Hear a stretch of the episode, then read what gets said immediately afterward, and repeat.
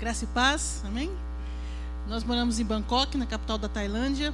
Nós temos dois projetos missionários lá. O Saulo trabalha com surdos na plantação de uma igreja com surdos que eram moradores de rua. E eu trabalho na gestão uh, como chefe de cozinha, também sou formada em gastronomia, de um café-escola para mulheres em vulnerabilidade social que nós chamamos os bares e boates de Bangkok.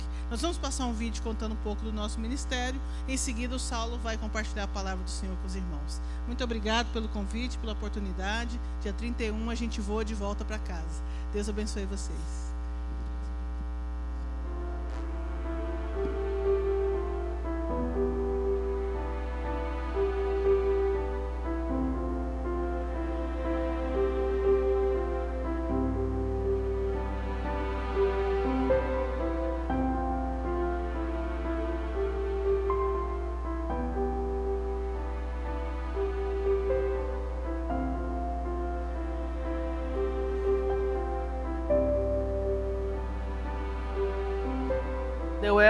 Ministério que surgiu há 15 anos e que trabalha com mulheres em risco, em alta vulnerabilidade social. Isso inclui desde mulheres que são cooptadas, por exemplo, por mulheres mais velhas na questão do lesbianismo, ou mulheres que foram abandonadas pelo marido, ou que foram realmente cooptadas por redes de prostituição, bares, boates. Na Tailândia, que é um país quase que se, que se estrutura em cima do turismo, ou turismo de prostituição, ou turismo religioso, ou outras questões. Mas tem uma presença econômica do turismo muito forte na economia do país. 14 milhões de homens todo ano vêm à Tailândia para comprar sexo. Os surdos da Tailândia são um segmento também social menos evangelizado e também um segmento social como de pessoas com deficiência que é menor ou minoritário em relação à sociedade tailandesa. Na sociedade tailandesa, nós temos aí 70 milhões de habitantes mais ou menos na Tailândia, mas a realidade dos surdos, alguns é um número muito flutuante, porque a maneira que faz o censo na Tailândia não é a mesma que faz no Brasil, não. Os dados que a gente tem é mais dados assim, feitos por projetos cristãos que vêm aqui e documentam, né? Então, as últimas pesquisas a gente diz que é um número oscilante, que fica entre 30 e 300 mil. 1% dos 300 tem 3 mil. Desses 3 mil, você não chega na Tailândia ter 150, 200 surdos cristãos. Vão para a igreja, que estão ali firmes na fé, que estão no discipulado no dia a dia.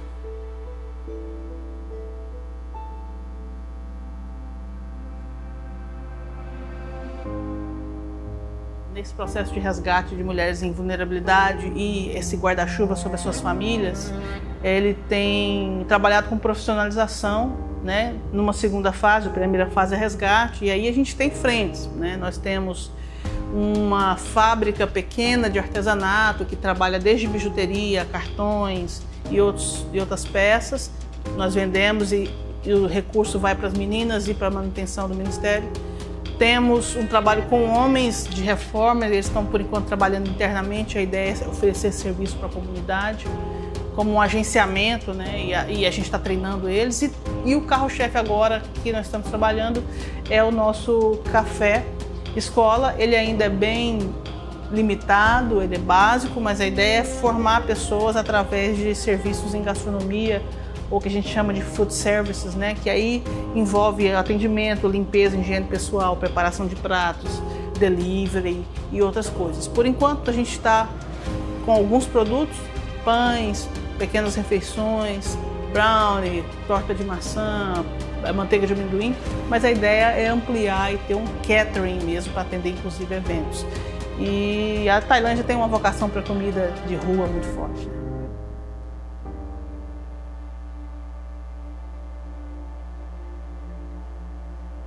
A gente tem desenvolvido um trabalho com surdos, que são pessoas sem conhecimento linguístico da língua de sinais, a grande maioria. A gente tem pessoas surdas também que são situação de risco social altíssimo, são desabrigados, são pobres. E a gente também tem casos de pessoas que são, têm duplo analfabetismo, analfabetismo na língua tailandesa e na língua de sinais tailandesa. Vocês estão vendo aqui, a gente está aqui na igreja hoje com vocês, aqui a gente está começando a perceber o que hoje? O surdo ele não tem a Bíblia em língua de sinais, então ele precisa do amparo de um, de um suporte de, de mídia, ali que é uma, a parte audiovisual, uma, TV, E ele tem também ali que ele está colocando hoje, ele está ensinando sobre a palavra de Deus ali, pregando. Ele está utilizando textos em, em, em, língua tailandesa, não, não é em sinais. E a, como é que vai continuar o processo? Precisa da Bíblia em sinais. Só que por enquanto essa realidade ainda não existe. Aqui é um ministério já estabelecido, mas ele, olha lá, está usando cartazes, cartazes com versículos, com palavras-chave. E a gente está se virando assim. É errado o que a gente está fazendo? Não. É o ideal? Não. É o que a gente tem. Então, nós trabalhamos com meninas e acabamos por tabela atingindo um pouco das suas crianças. Não é o que a gente gostaria de fazer ainda, porque não tem obreiro para fazer o que a gente gostaria. E é também um pouco dos homens que acabam vivendo com ela ou tendo com elas ou tendo algum vínculo, pode ser um irmão, por exemplo. Então, hoje a gente trabalha é, no resgate, na profissionalização, no evangelismo discipulado dessas mulheres para que elas tenham uma vida transformada. Mas a gente vê aqui, na realidade mais carente, projetos que são extremamente mais humanos, de igrejas com surdos para o surdo, feita pelo próprio surdo.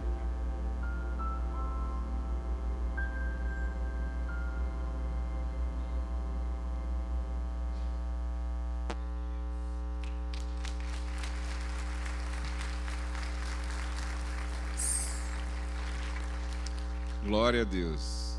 Eu creio em nome de Jesus que vai chegar um dia que pastor Tiago vai chegar aqui e dizer assim, irmão, irmãos surdos, cada um abra o seu tablet aí, seu celular, clique no aplicativo Dot Brasil e abra aí João 1, versículo 1 a 19, versículo 1 a 3, 1 a... aleatoriamente, mas vai chegar esse dia, em nome de Jesus.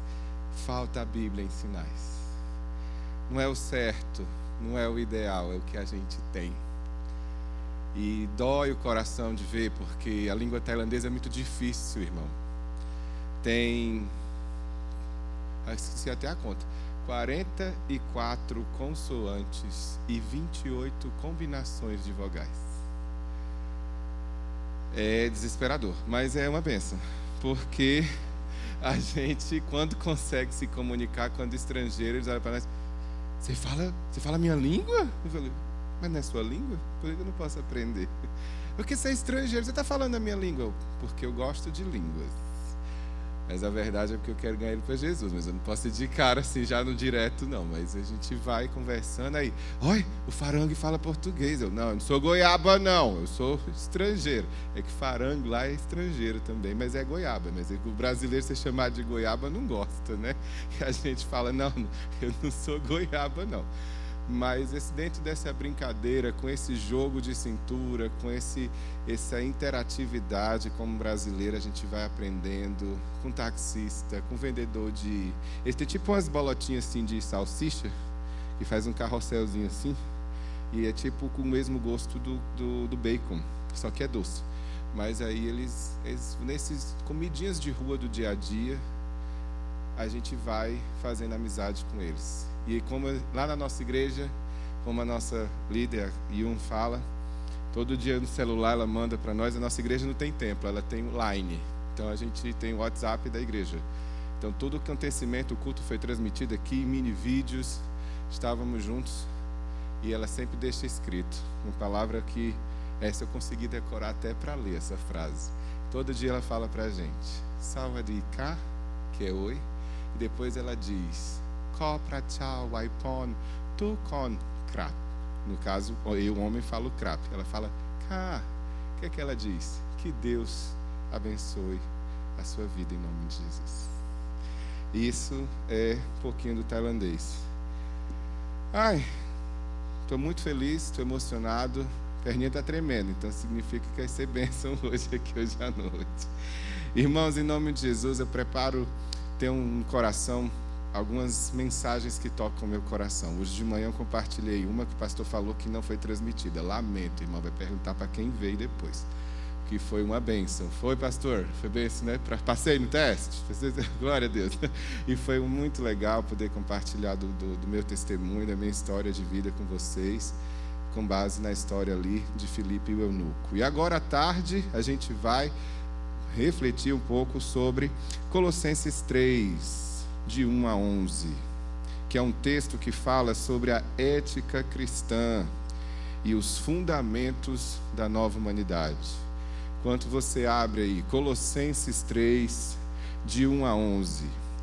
Colossos, meus irmãos, era aquela cidade ali entre dois rios muito famosos ali, perdão, entre duas cidades ali, Colossos tinha uma região chamada Vale do Rio Lico, que era conhecida como produtora de lã escarlate, lã vermelha, uma lã de alta qualidade da época. As túnicas de Roma eram vermelhas, né? Então era bem famoso um entreposto comercial, mas estava caindo porque ficava a passagem de parada entre Hierápolis, que era o lugar de águas medicinais famosas, que se você viajar para a Turquia vai estar lá até hoje, aquelas fontes com paredes brancas e águas bem coloridas, e do outro lado, a Diana dos Efésios, a região de Diana dos Efésios, a deusa com vários seios, uma, uma imagem de idolatria muito famosa daquela época, pensando aí construída por causa da crença de fertilidade e tudo mais. Perdão, Laodiceia Herápolis e também Éfeso. Então, tudo ali naquela região do rio, Rio Lico. Uma vez eu fui no Google, existe até hoje, está lá, e tem hoje, até hoje, a cidade está lá. Essa região dá para ver que é um caminho entre essas duas. A igreja de Colossos é uma igreja muito conhecida por Paulo ali como a igreja extremamente amorosa, fiel e santa. Mas era uma tipo, a igreja do, do povo, assim, sabe? Igreja do povo. Entendeu? Só que era uma igreja que estava enfrentando uma dificuldade que eu acho que não tem em São Paulo, que era uma heresia. Não tem heresia em São Paulo, não, né? Não tem nenhuma, imagina. Ali no, pertinho do Brest, a gente desculpa né, em detalhes. Então, o que acontece? Igreja de Colossos enfrentava uma heresia muito forte naquela época. É uma heresia conhecida inclusive como heresia que levou o nome da cidade, heresias de Colossos. Eles enfrentavam o que naquela época? A influência de grupos de pessoas que achavam e espalhavam por entre o povo, tipo assim, ó, você precisa de algo mais para andar com Jesus. Jesus, você vê Jesus? Não, não vejo. Então, então você tem que acreditar em algo mais misturando o princípio do judaísmo clássico, povo de Deus, cultura do povo de Deus, e misturando também os ensinos da tradição da época, culto aos astros, às estrelas. E também eles acrescentavam forte apelo às sensações. Ai, eu estou sentindo. Nossa, arrepiei, arrepiei. Ai, arrepiei.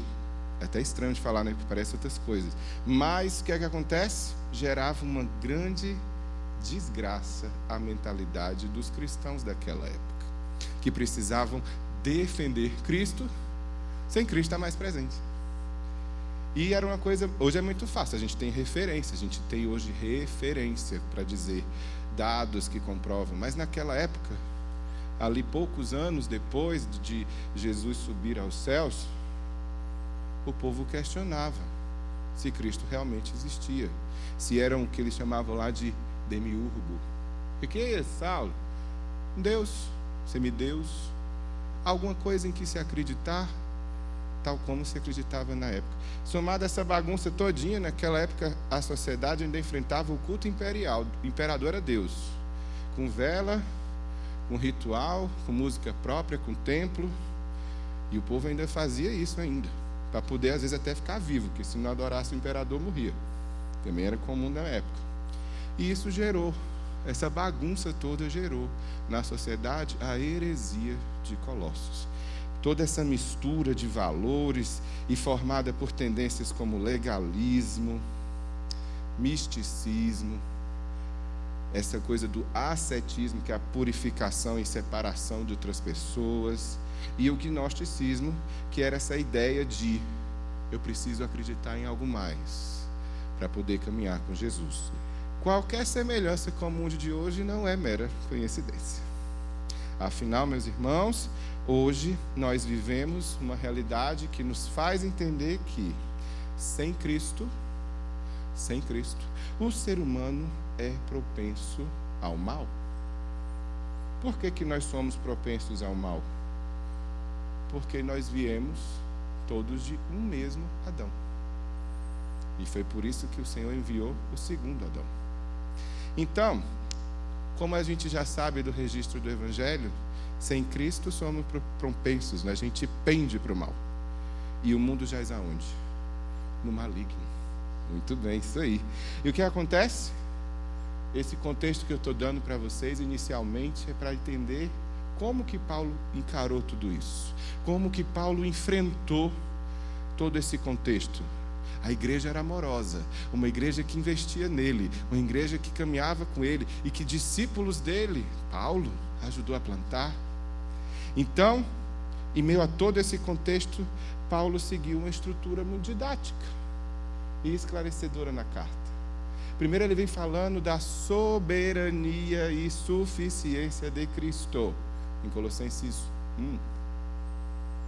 Ele é suficiente para tudo.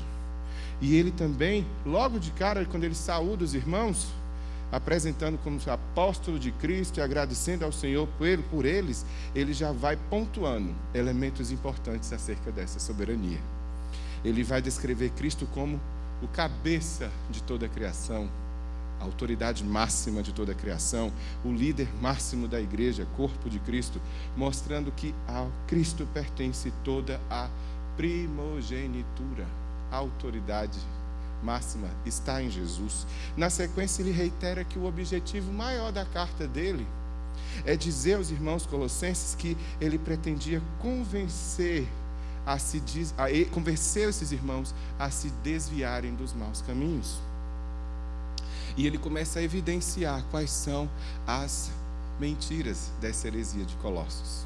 E para cumprir com esse objetivo, meus irmãos, ele durante todo o segundo capítulo, Paulo ali, ele fala sobre a supremacia e a suficiência de Cristo. Ele é soberano, ele é único, ele é suficiente ele é supremo.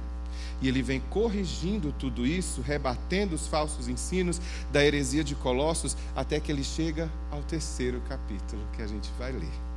Ilustrando isso, ele, a gente entende que na carta de Colossenses a gente pode lembrar de vários cristãos que ainda hoje acreditam várias, que várias práticas e tendências a mais além do Evangelho precisam ser feitas para poder se aproximar de Jesus.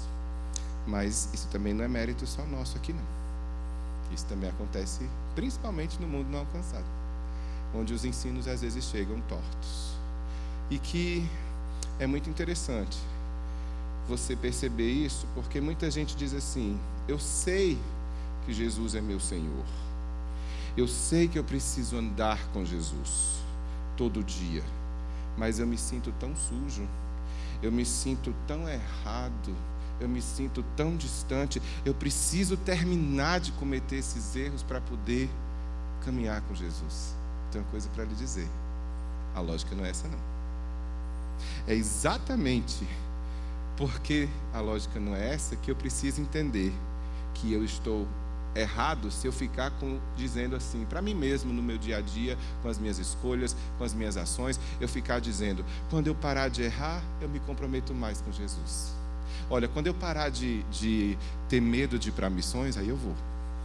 Ah, quando eu parar de ter medo de achar que eu não vou mais assistir aquilo que eu não devo, ah, eu vou parar de assistir agora o Lúcifer.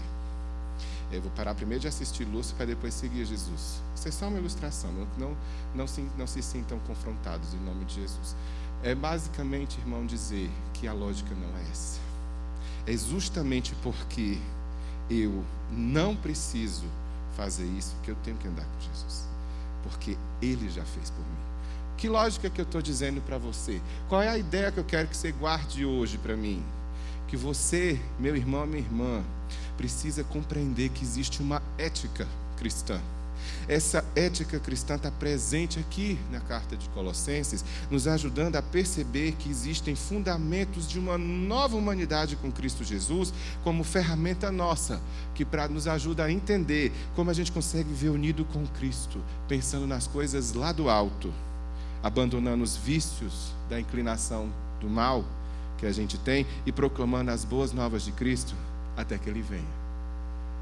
Você dá conta, não por você mas porque Cristo já fez por mim e por você. Vamos ler o texto? Colossenses 3, de 1 a 11.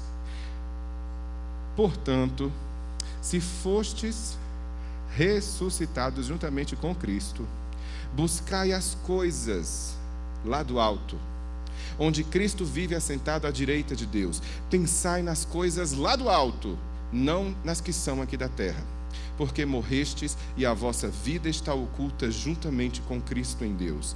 Quando Cristo, que é a nossa vida, se manifestar, então vós também sereis manifestados com Ele em glória.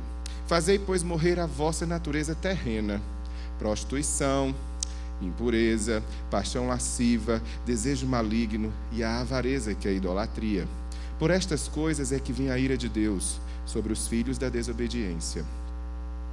Ora, nessas mesmas coisas andastes vós também, no outro tempo, quando vivíeis nelas.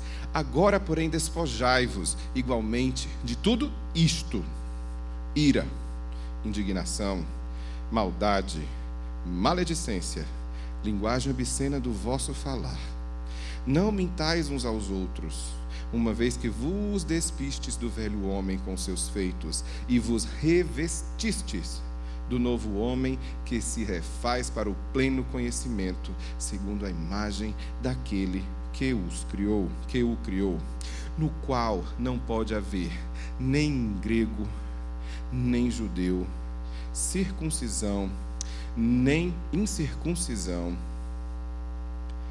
bárbaro, cita, escravo, livre. Porém, Cristo é tudo em todos palavra do Senhor. Graças a Deus. Amém. Oremos agora. Temos a palavra de oração. Senhor, essa é a tua palavra. Obrigado porque temos liberdade, segurança e a oportunidade de proclamar a tua palavra nesse lugar. Obrigado porque o Senhor nos deu graça de estarmos aqui esta tarde. Ser conosco nesse tempo, mantém-nos cativos ao Senhor. Espírito Santo de Deus, seja bem-vindo. Essa é a tua casa, essa é a tua igreja. Pai, fala conosco apesar de nós. Usa-nos apesar de nós. Fala através de mim, apesar de mim. Perdoa-nos, Senhor, pelas nossas imperfeições e ajuda-nos a entender que em Ti podemos, porque o Senhor já fez tudo por nós. Louvado seja o Senhor, ser conosco nesse tempo, durante o restante deste culto e ajuda-nos nesse momento a expor a Tua palavra.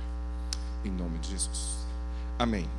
Irmão, minha irmã, quando você percebe aqui agora essa leitura, você nota Paulo já fazendo um contraste. E que ele expõe. É como se Colossenses fosse uma eterna balança. Um lado ele apresenta um prato, outro lado ele apresenta o outro, ele apresenta o contraste do que era ensino errado e traz a verdade do Evangelho. Ele mostra para nós esses ensinos tortuosos e mentirosos presentes na heresia de Colossos, mas ele também já começa a apresentar a importância de estarmos unidos com Cristo para podermos viver uma vida autenticamente cristã.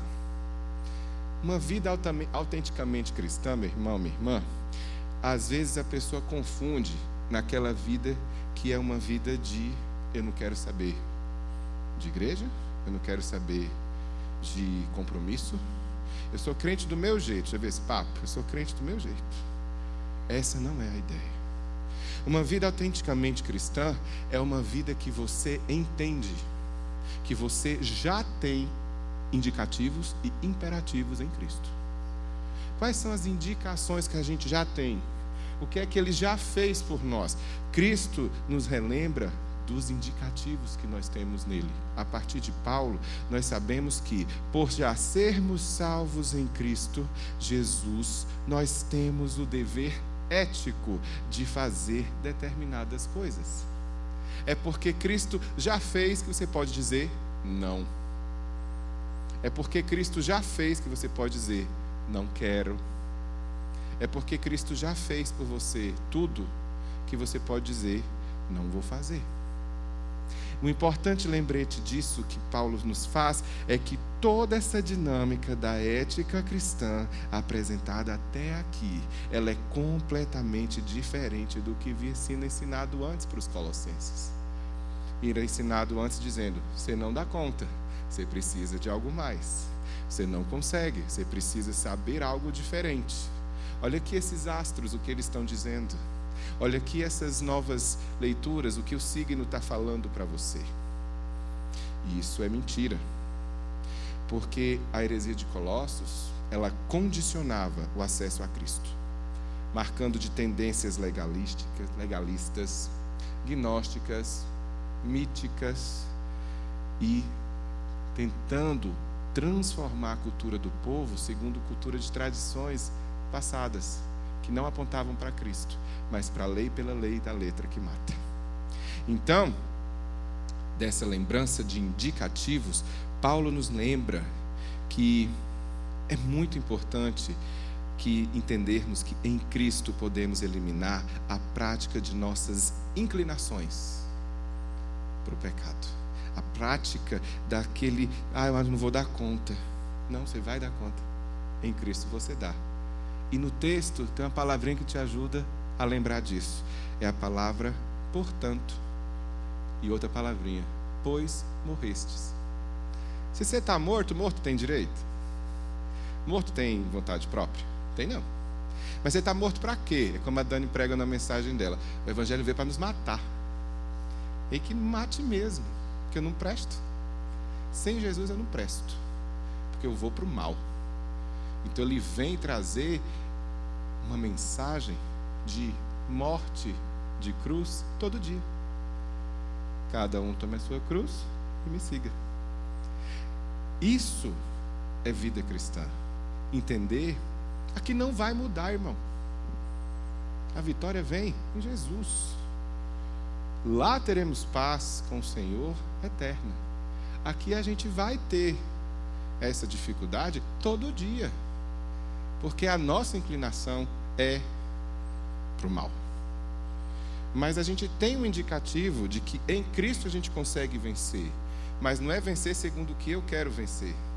É vencer a nossa inclinação para fazer aquilo que não condiz com o Senhor. Agora ele nos dá uma receita. Logo em seguida, esse indicativo você tem. Portanto, vós morrestes, mas em Cristo tereis vida e vida em abundância. Então, Paulo afirma para nós também que desses indicativos tem imperativos. Crente tem ordem. Nosso general é Cristo. Então, se nosso general é Cristo, temos comandos a seguir. Em obediência, em entendendo, em obediência ao Senhor e entendendo que o pecado faz parte da nossa vida e do dia a dia, é não, irmão. O pecado não é para fazer parte da nossa realidade diária, não. Porque em Cristo a gente pode dizer não para a inclinação do pecado, mas se eu disser que eu nunca pequei, eu estou mentindo. Mas isso não significa que eu tenho que viver pecando para ser salvo. A lógica é outra. É eu ter essa ciência de que Cristo já venceu a morte. Eu posso dizer não à inclinação ao pecado. Porque se eu não fazer nada, eu já vou direto. Sem sem estar em Cristo. E isso nos faz entender e louvar ao Senhor que o pecado faz parte do passado. Quem rouba, não roube mais.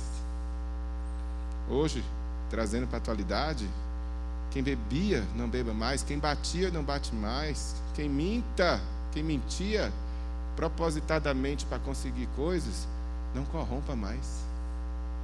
Então, tem muitas pessoas que pensam que só vão conseguir experimentar a crucificação com Jesus depois que eliminarem primeiro as inclinações da carne. Tem muita gente dizendo isso. Ah, eu sou quase crente. Já vou lá. Essa não é a lógica do reino, irmão. Essa é a lógica do mérito. Mérito é uma palavra que parece não fazer muito sentido para a cultura do Brasil, porque a gente tem aquelas medalhinhas da escola, honra ao mérito. Na minha escola, eu estudei no colégio militar, tinha quadro de honra.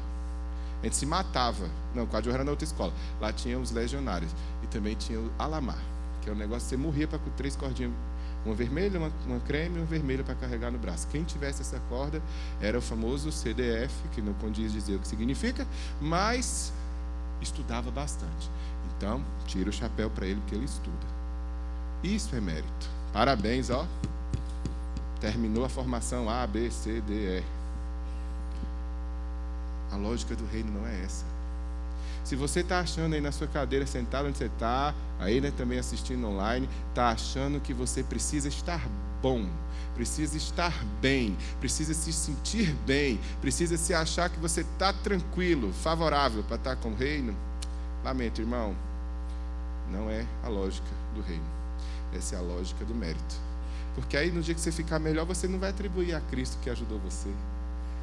Você vai atribuir ao seu esforço. Foi como a minha professora de tailandês me disse um dia. Nesse dia eu acho que eu tive coragem de falar em volta. Ela falou assim para mim.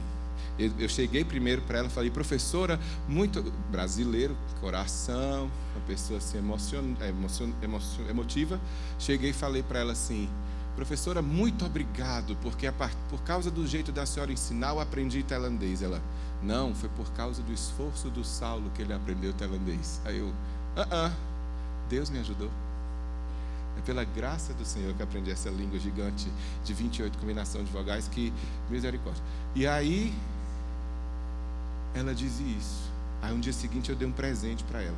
Ela veio correndo, aí me entregou uma moedinha de dois bates, moeda local.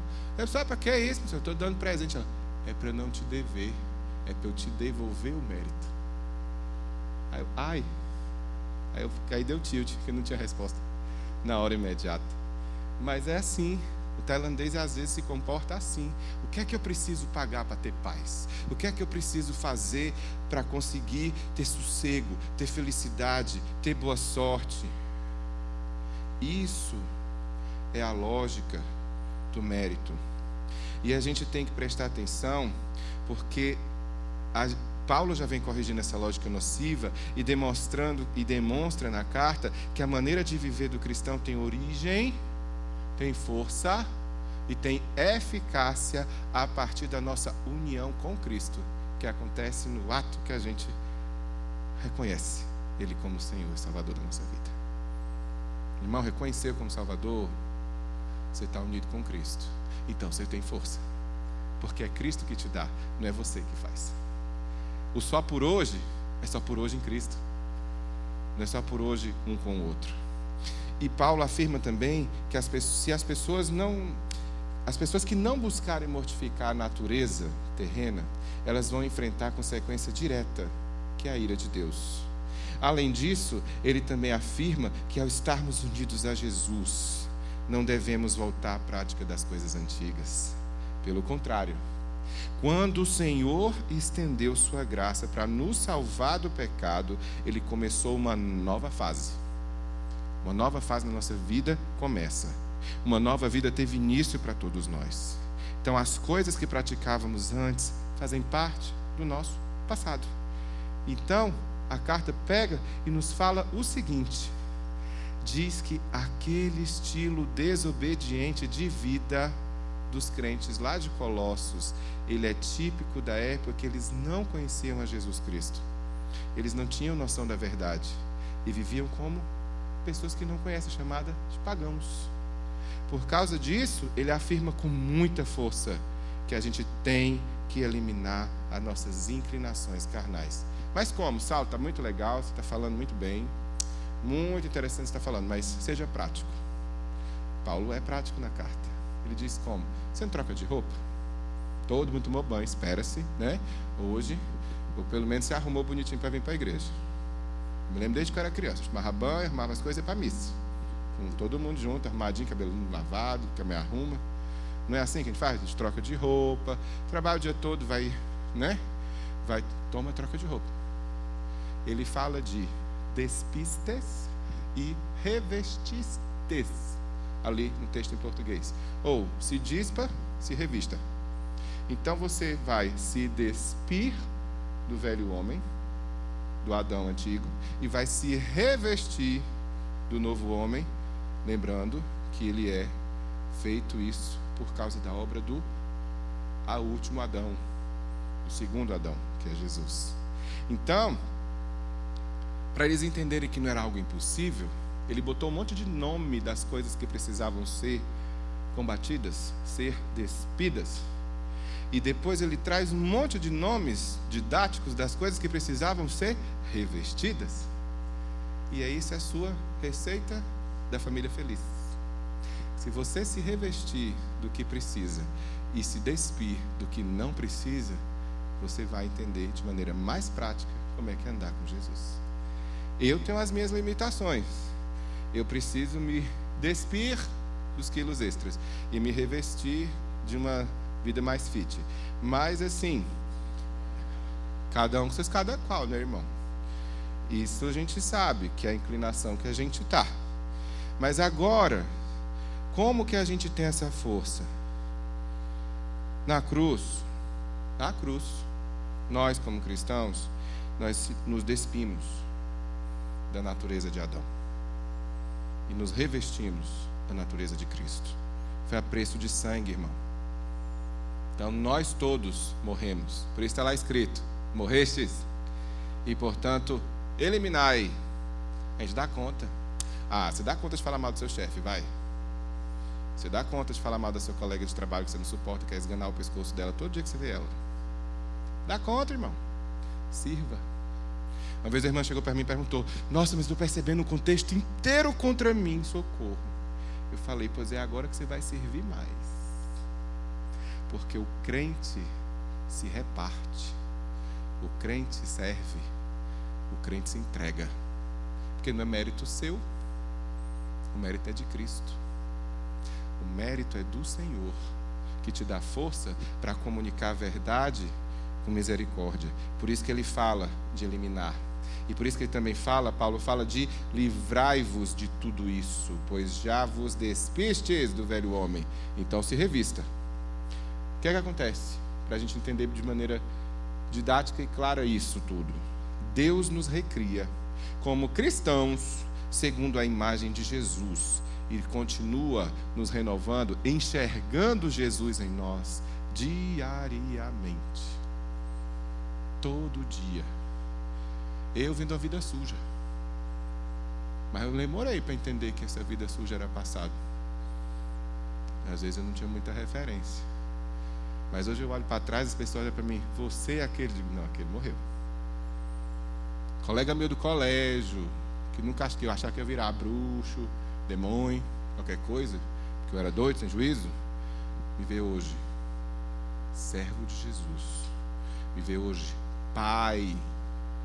Eu não tinha pai presente. Me vê hoje casado. Nunca achavam que eu fosse nem virar homem adulto nem casar. E três, quatro já. Missionário, servindo ao Senhor, aonde Ele quer que eu sirva. Olha, diz: Deus existe porque se salvou Ele, como Ele era, como eu conheci e levou para onde ele está, Deus, Deus, Deus é Deus. Deus é verdadeiro, Deus existe. Pode perguntar a qualquer um aí que viu sua história antes e depois de Cristo. Vai dizer isso de você. E que diga mesmo. Aquela pessoa que eu conheci morreu. Morreu mesmo. Está mortinho Jesus na Silva. Mortinha em Cristo. E que fique. Porque em Cristo nós temos essa nova vida e nós temos essa novidade que nos faz entender que diariamente Ele nos reconstrói segundo a sua imagem e semelhança. A gente tinha imagem lá atrás, porque a gente foi feito à imagem e semelhança de Deus. Mas agora a gente tem ainda mais semelhança, porque nós temos o caráter de Cristo em nós. irmão e irmã, quando por conta desse indicativo em Cristo, a gente entender dos imperativos que a gente já pode fazer em Jesus, a gente vai conseguir deixar as inclinações carnais. E isso nos ensina algo muito importante. Essa experiência de renovação tem que ser comum a todos nós. Cada um aqui sabe pela vontade soberana e singular pra, do Espírito Santo e da porção do Espírito Santo de Deus para cada um aqui, revelada e comprovada pela Escritura, cada um sabe onde é que tem que mudar. Não vem me dizer que não sabe, não, que você sabe. E isso é Cristo que faz em você. Não é a vozinha do coração, não, irmão. É Jesus tocando você no que você precisa mudar. Pois ouça, se renda e mude. E é por isso que Paulo ele vai acrescentando todas as informações presentes lá no versículo 11. Porque a gente dá conta de uma nova vida em Cristo. A gente dá conta em Cristo de seguir o que ele deixou para nós, inclusive de ir. Sabe por quê? Porque esses fundamentos, esses indicativos, com base nessa ética cristã, esses fundamentos dessa nova humanidade, nos ajudam a entender que não há mais grego nem judeu. Não há mais não há mais circuncisão, nem incircuncisão, nem bárbaro, nem cita, nem escravo ou homem livre, mas Cristo é tudo, um, é tudo em todos. Irmão, isso é muito sério. Por nação politeísta, você chegar a falar isso, por nação que tem vários deuses, você falar que Cristo é o único Deus, Ele é tudo em todos. Você falar da nação onde não há certeza de nada, onde o caos impera, você falar que não tem nenhum intermediário para chegar a Deus, e você falar que essa realidade é a realidade de Cristo, confunde a cabeça de muita gente. E isso, Paulo está nos ensinando que quando estamos revestidos pelo novo homem, passamos a perceber toda a humanidade de maneira diferente. Os, com fundamentos de uma nova vida, de uma nova humanidade, a gente percebe a lógica do reino em Cristo. Porque na nova humanidade, a imagem de Cristo, essa nova humanidade que é feita segundo a imagem de Cristo, não tem diferença. Todos somos um em Cristo. Por isso somos noiva. Eu ficava assim, mas espera aí. Somos um. Não temos diferença. Somos um só povo no Senhor. Não tem mais diferença racial. Não tem mais diferença de religião. Eu estou falando que eu estou no Brasil, mas vai para uma igreja com 56 etnias. Elas cantando, acreditando nisso tudo, todo mundo cantando essa verdade. Você não tem noção da emoção que é. Um paquistanês levantar, um indiano levantar, um africano do Zimbábue levantar, uma chinesa, uma taiwanesa, um tuareg, uma pessoa da Nova Zelândia, neozelandês levantar e dizer: Eu sou um com Cristo. A gente às vezes não tem noção, mas vocês aqui em São Paulo estão sendo presenteados com a vinda de várias etnias. Algumas nações estão vindo para cá. Vivam isso. Vivam essa diferença, vivam essa diferença dessa nova humanidade, vivam essa realidade de que não existe mais diferença racial, não existe mais diferença de religião, não existe mais diferença de conhecimento. Irmão, muita gente fala assim: ah, mas você, com essa formação toda, trabalhando com gente que não tem instrução, ele, eu e ele somos um em Cristo. Eu não tenho conflito com isso. Se você tem, vai converter, crente. Porque é isso que não, dá. Não tem diferença de conhecimento. Não tem diferença de condição social. Alguns irmãos, que às vezes não entendem essa lógica, são irmãos em Cristo nossos. Mas às vezes não entendem a lógica do reino, como ele funciona, e dizem: Ó, oh, não traz essas meninas aqui não, que elas não podem sujar nosso banheiro, não, que elas estão sujas. A gente é de outra classe. Tem, infelizmente mas tem. Ora para esse povo, se é povo não alcançado também. Então, em Colossenses, a gente percebe esse alerta de Paulo, que não existe mais essas diferenças. O que é que a gente entende? Em Cristo, o Evangelho, a boa notícia, é para todos, sem distinção. Então muitas pessoas falam: Ah, mas por que você quer uma Bíblia em Libras? O surdo não sabe ler? Aí eu pego e digo: Mas por que você quer uma Bíblia em português? Porque a Bíblia você não sabe ler grego e hebraico, não? O que você quer ler em português? Ler no original, você precisa de tradução. Você pode ler. Você lê uma tradução. O surdo também quer a dele. O surdo não quer mais bater o olho, dizer assim, ó, pegar aqui um livro dessa grossura e dizer assim: e eu? O Evangelho é para todos, irmão. O Evangelho é para todos, sem distinção. Em Cristo não tem distinção. A igreja precisa refletir essa universidade e glória a Deus pelo povo do povo, pelos irmãos aqui do povo. Glória a Deus pela vida de vocês. A gente precisa lembrar que o corpo de Cristo, ele é um ótimo lugar para a gente pôr em prática e perceber essa realidade. Que realidade a gente tem que lembrar? A gente tem que lembrar a realidade de refletir, refletir na prática os efeitos da nossa união com Jesus. Se é unido com Cristo, dê comida para quem está com fome. Se é unido com Cristo, agasalhe quem está com frio. Se é unido com Cristo, abra a porta da sua igreja para uma pessoa que estiver precisando de ajuda na prática. Eu não estou falando para todo mundo aqui sair fazendo coisa que não tem certeza que tem que fazer segundo a direção de Deus, não. Mas você sabe que Deus está direcionando para você fazer alguma coisa, e você, de maneira rebelde e desobedientemente, está dizendo não a isso, pare de fazer isso. Obedeça o que o Cristo fez. Obedeça segundo Cristo.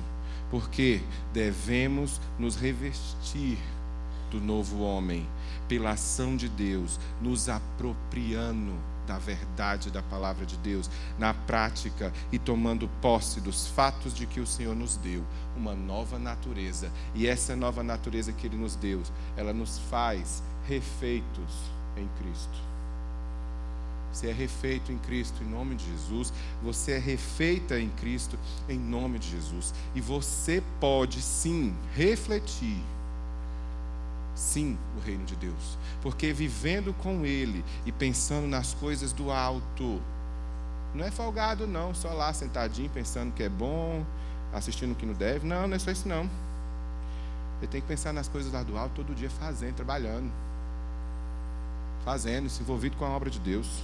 Porque proclamando as boas novas, até que Ele venha, você está pensando nas coisas lá do alto também, você está refletindo o caráter de Jesus. E Ele vai nos ajudar a seguir firme nessa jornada. Não ache que você é incapaz. Tenha certeza disso. Em Cristo você, você é capaz. Sem Jesus, você é incapaz de qualquer coisa. E não é o Jesus da camiseta pós-gol, não, tá? É o Jesus cruz vitorioso. É o Jesus cruz servo. É o Jesus que se, repartiu por nós levantou o pão e disse aqui, ó, eu fiz isso por vocês, pois faça por outro, que já, por aquilo que já fizeram com você.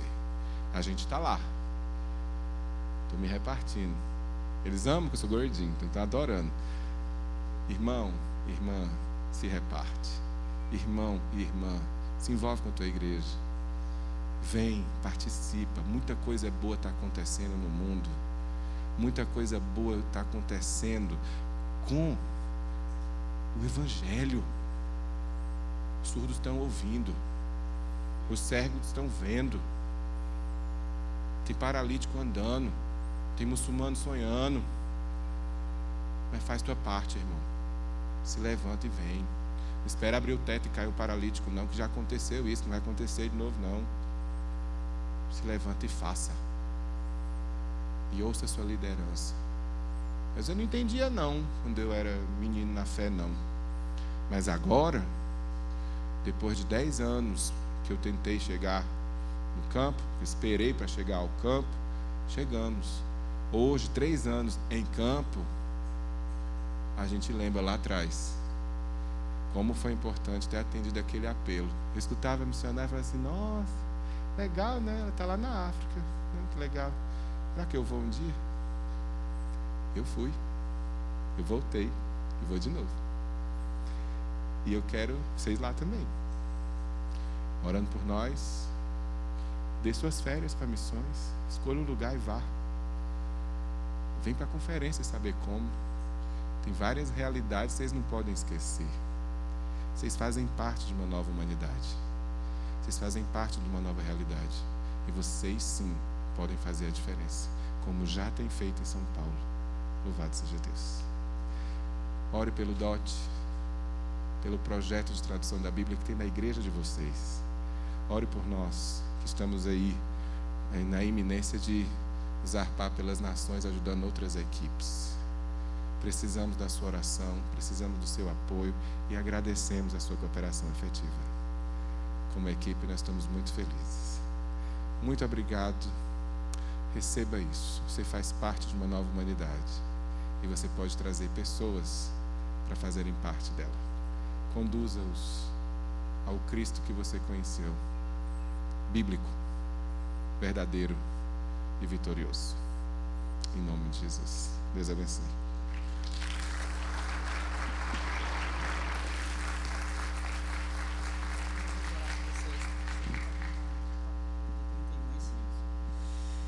Maravilha. Vou pedir que você se coloque em pé. Nós vamos orar por eles, não é?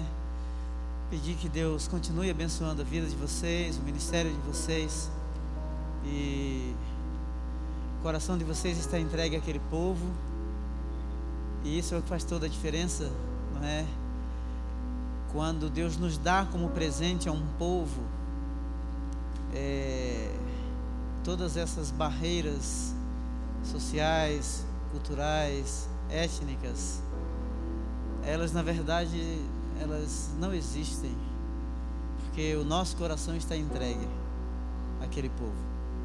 Entregue a Deus, primeiramente, mas entregue aquele povo a quem Ele nos enviou, no caso de vocês, aos tailandeses.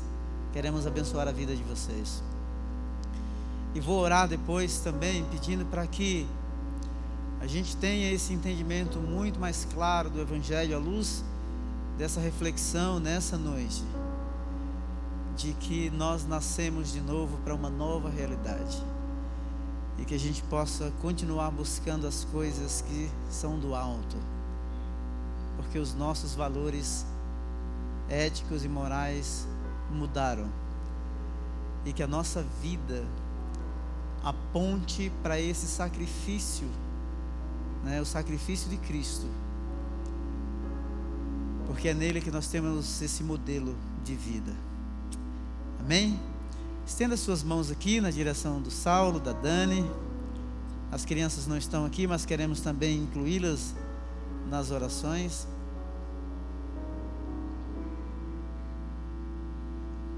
Pai, nós queremos abençoar a vida do Saulo, da Dani, da Laura e da Helena. Abençoamos esta família. Obrigado porque ao longo dos anos o Senhor vem formando no coração desta família ah, os sonhos e os projetos para a Tailândia. Obrigado porque o Senhor os entregou como um presente àquela nação e nós podemos perceber isto na paixão, no amor, na fala, nos gestos e em tantas outras coisas, nas marcas que eles carregam do teu reino, mas da paixão, como que eles falam daquele daquele povo. Obrigado porque o Senhor tem os usado para dar uma identidade em Cristo aos surdos que de todas as formas viviam marginalizados naquela nação. Continue cuidando deles, continue suprindo as necessidades. Senhor, e eu oro para que o Senhor dê a visibilidade que o Senhor quer dar à, à tua igreja no meio daquele povo, ao café escola, Deus, a igreja que está sendo plantada, em nome de Jesus, que o Senhor os use com muita graça, com muita graça. E levante líderes tailandeses, líderes no meio do, dos surdos, para que possam impactar aquela nação, Senhor. Em nome de Jesus. Que o Senhor, que o Senhor os leve em paz. Agora na próxima quarta-feira. E a fala do Saulo foi de que estamos voltando para casa. Senhor, esse é um sentimento muito profundo. Porque a Tailândia se tornou a casa deles. Isso é um sinal visível da entrega. E nós queremos te louvar por isso. Oramos por nós mesmos como igreja, para que o Senhor nos levante a cada dia aqui no Brasil, Senhor, e no mundo, como verdadeiras testemunhas deste amor, deste amor que põe de lado as indiferenças, deste amor que põe de lado as barreiras culturais, os conflitos sociais, porque nós entendemos que em Cristo não há grego, não há judeu, somos um, somos um. E vivemos um tempo de tanta individualidade, de tanto conflitos. Mesmo países, potências mundiais que vivem proclamando e defendendo uma convivência no mundo globalizado, mas nações estão querendo erguer muros, povos estão, sido, têm sido expulsos em massas de, de países, 4 milhões de venezuelanos, no mínimo, vivendo em situação de refúgio, 3, 5 milhões de sírios, das quais 3 milhões são crianças. Senhor, nos ensine e nos faça viver a cada dia na base deste entendimento, cujo fundamento é o sacrifício de Jesus, de que o Senhor nos deu, que o Senhor nos entregou como presente, como instrumentos de pacificação. Somos pacificadores no meio de todos esses conflitos e no meio de todas essas indiferenças. Usa-nos Usa-nos na universidade, no ambiente de trabalho. Usa-nos, ó oh Deus, para que o mundo conheça de que Cristo é o instrumento de reconciliação e de paz, e de que nele nós somos um, somos um, somos um. Louvado seja o teu nome, Senhor Jesus, por ter nos amado primeiro. A gratidão no nosso coração nesta noite. E um dia nós estaremos lá nos céus, juntos, como um único povo, homens e mulheres que foram comprados pelo sangue do Cordeiro, homens e mulheres de toda a tribo, de toda a língua, de todos os povos e de todas as nações. Bendito seja o Cordeiro de Deus. Aleluia. Celebramos o teu nome com nossas palmas. Oh! Aleluia! Bendito sim seja o teu nome. Glória a Deus. Tenha uma semana abençoada. Bom retorno à Tailândia e leve os nossos abraços aos tailandeses. Em nome de Jesus. Glória a Deus.